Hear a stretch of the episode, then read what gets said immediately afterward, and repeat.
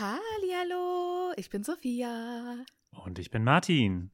Und wir sind zwei Freunde, die mit Harry Potter aufgewachsen sind und jetzt die Bücher zum ersten Mal seit Jahren wieder lesen.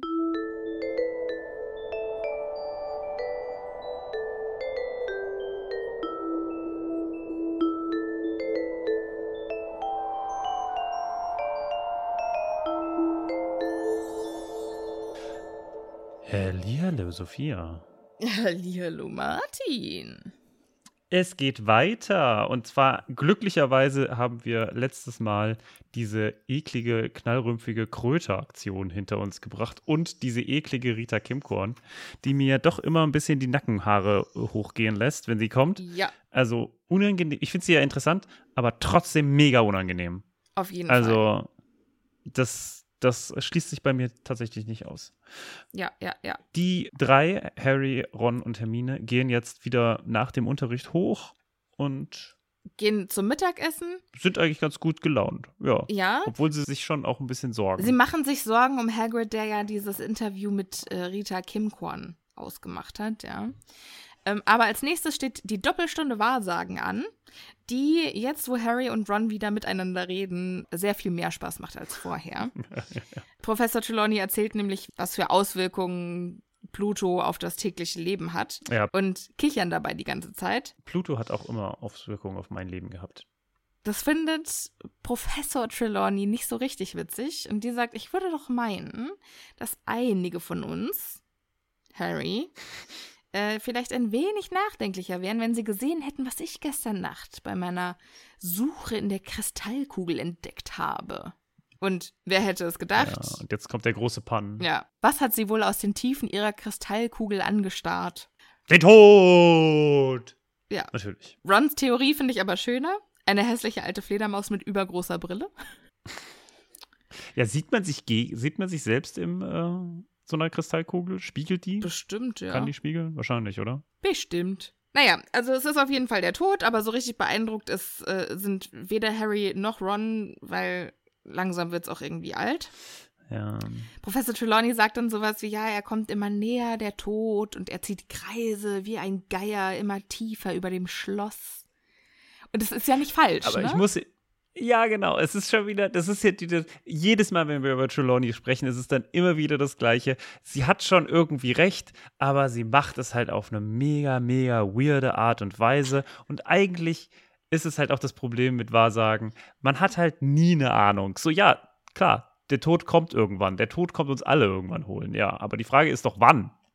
Und wie? Und was man vielleicht im Zweifelsfall, genau, was im Zweifelsfall sonst noch passiert. Dass der Tod kommt, ja, okay, Dankeschön. Abgehakt. Ja. Aber sie hat halt keine Ahnung, wann, wo, was. Sie ist, glaube ich, echt. Genau, es ist halt einfach sehr, so sehr unfassbar vage, dass sie immer recht hat. Ja, genau. Ja, aber ja, dass sie jetzt halt auch sagt, ne, er zieht Kreise wie ein Geier immer tiefer über dem Schloss. Also es steht ja auch ein Todesfall in Hogwarts bevor. Ja. Ja, das ist noch nicht mal in ah, Hogwarts, aber oh, ja, ja, okay. ich weiß, was du meinst. Ich weiß, was du meinst. Okay.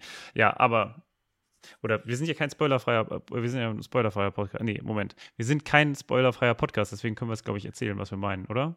Ja, ja natürlich. Ich bin davon Du ausgegangen, meinst- dass die ZuhörerInnen das wissen, weil es äh, geht ja um Cedric, der wird ja sterben. Ach so, nee, ich dachte, du meinst Barty Crouch Jr.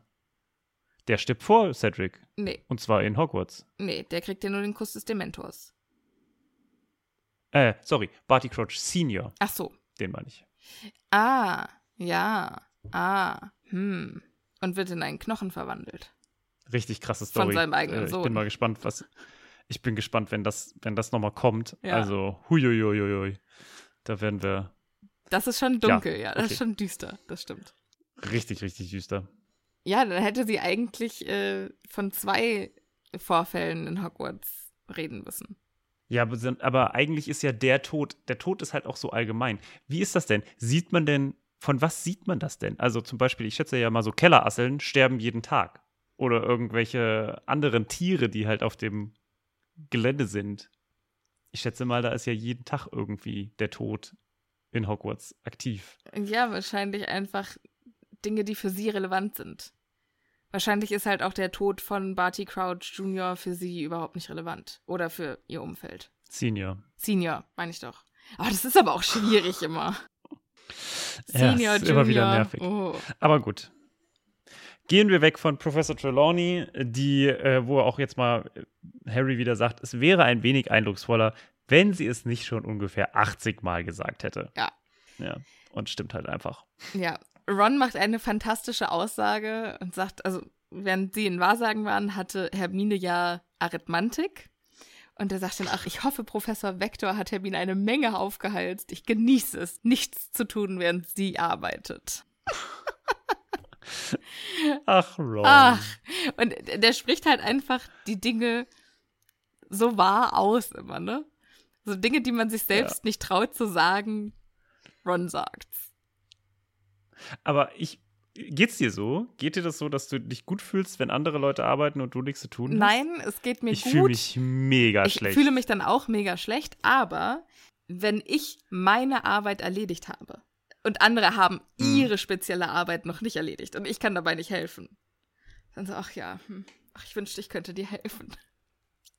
Es ist natürlich blöd, Ja, dass ich okay. jetzt hier auf der Couch rumliege und gar nichts machen kann. Oh.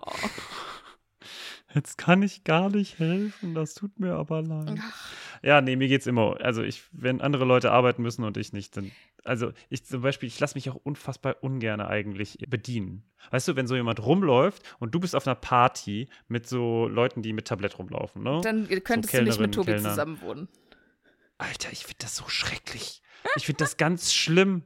Und ich finde das auch ganz, weißt du, vor allem, wenn du so auf einer Party bist und du, du isst irgendwas aus so einem, aus so einem, von so einem Tellerchen oder so einem Schildchen und dann stellst du das irgendwo hin und irgendjemand räumt es ab und du denkst dir, Alter, vollkommen in Ordnung, du musst, du musst mir das jetzt nicht weg, ich räume das auch gerne selber weg. Also das ist zumindest das, was ich so innerlich fühle und deswegen bedanke ich mich auch ungefähr 20 Mal bei diesen Leuten und ich denke mir immer so, ist das jetzt nett? Also die, ist es in Ordnung, dass ich, dass ich mich so häufig bedanke oder denken sie so, ja, jetzt halt doch einfach mal die Fresse. Gib mir das Zeug schnell hier rüber. Ja, danke schön. Ich habe verstanden, dass du mich wertschätzt, aber äh, weil die kriegen das ja ungefähr tausendmal zu hören, dieses Danke. Ja. Und dann denke ich mir so, ja, vielleicht ist es auch einfach unangenehm. Ich ich weiß es, ich, ich verkehre auf so edlen Partys nicht, wie du es tust. Bei mir auf meinen Partys werden keine Kanapés gereicht. Aber du warst doch schon mal auf einer Hochzeit, wo irgendjemand rumgelaufen ist und so Sachen Ja, abräumt. aber da finde ich das dann immer, also ja, komm. Wenn Ach so, also du lässt dich möchtest, schon- Hier, dann bitte. okay, Nee, ich sag dann natürlich da- auch Danke, ne? Aber Also bei mir ist es einfach un das ist ja auch immer ein bisschen informeller. Also das ist nicht so, als würden die da mit, mit den, also ich hab solche Bonsenfreunde einfach nicht. Du meinst, äh, die Hochzeiten bei dir, da ist einfach nur, äh, da gibt's Essen am Tisch und dann ist Meistens er vorbei. zelte ich auf den Hochzeiten, wo ich hinfahre. Im Ernst? Ja.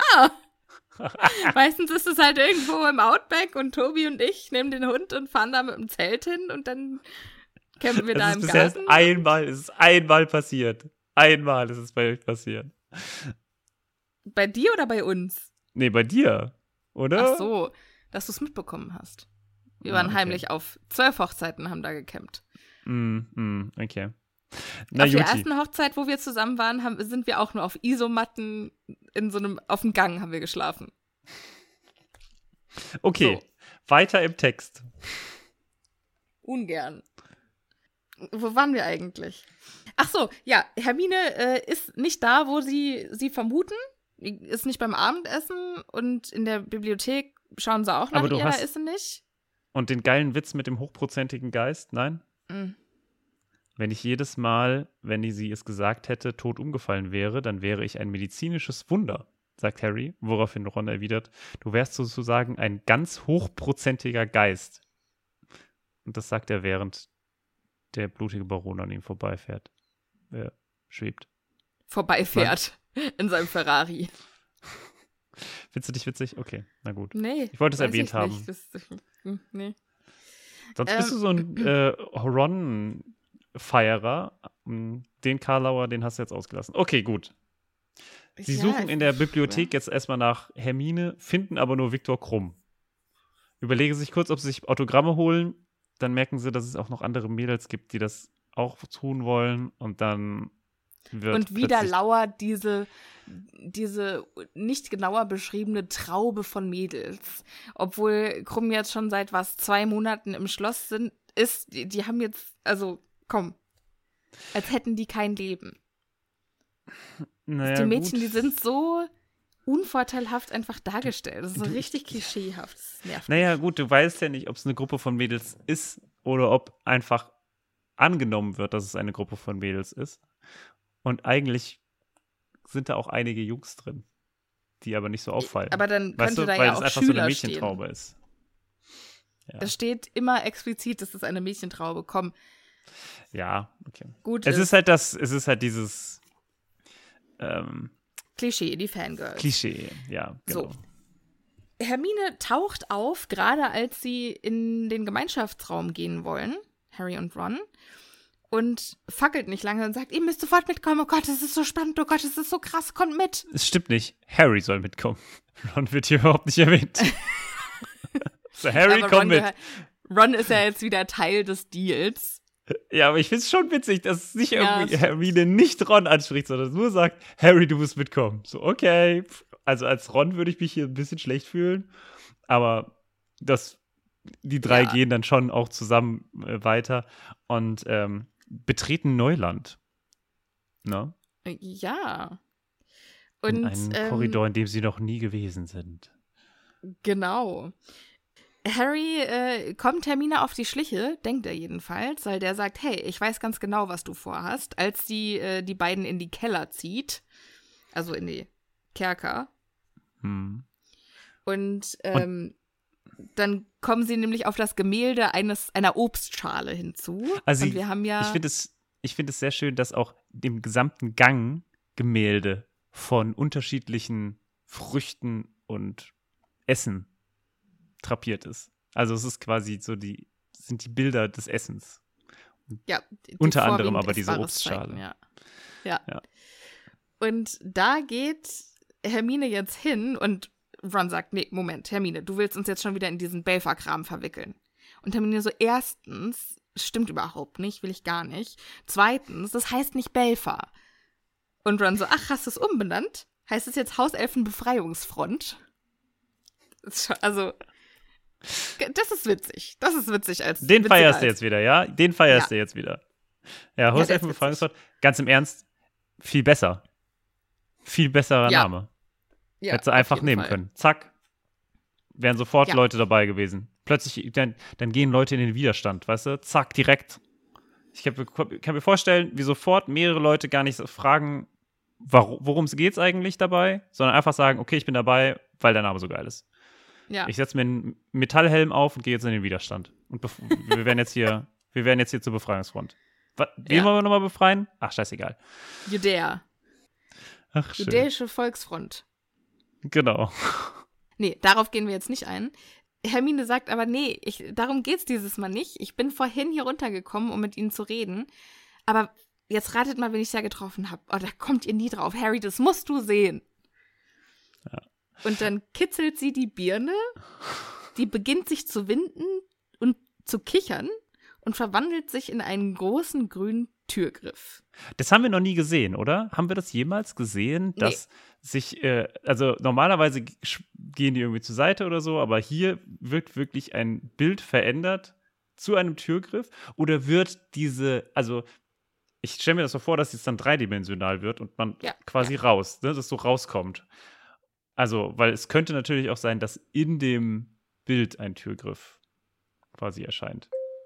Hallo ihr Lieben, hier ist Editing Sophia.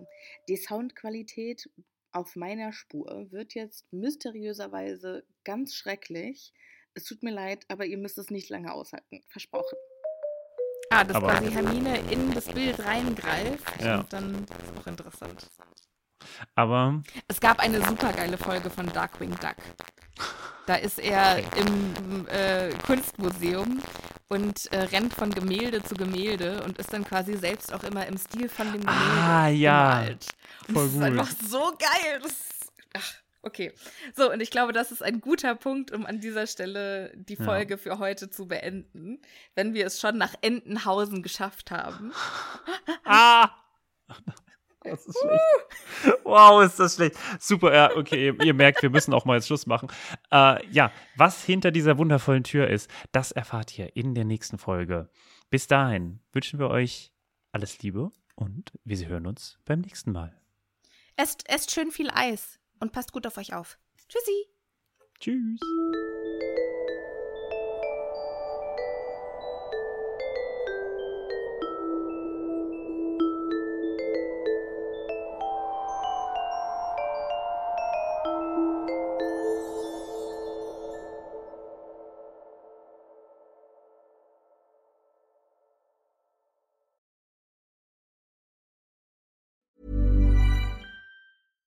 Even when we're on a budget, we still deserve nice things. Quince is a place to scoop up stunning high-end goods for 50 to 80% less than similar brands. They have buttery soft cashmere sweaters starting at $50, luxurious Italian leather bags, and so much more. Plus, Quince only works with factories that use safe, ethical, and responsible manufacturing. Get the high-end goods you'll love without the high price tag with Quince. Go to quince.com/style for free shipping and 365-day returns.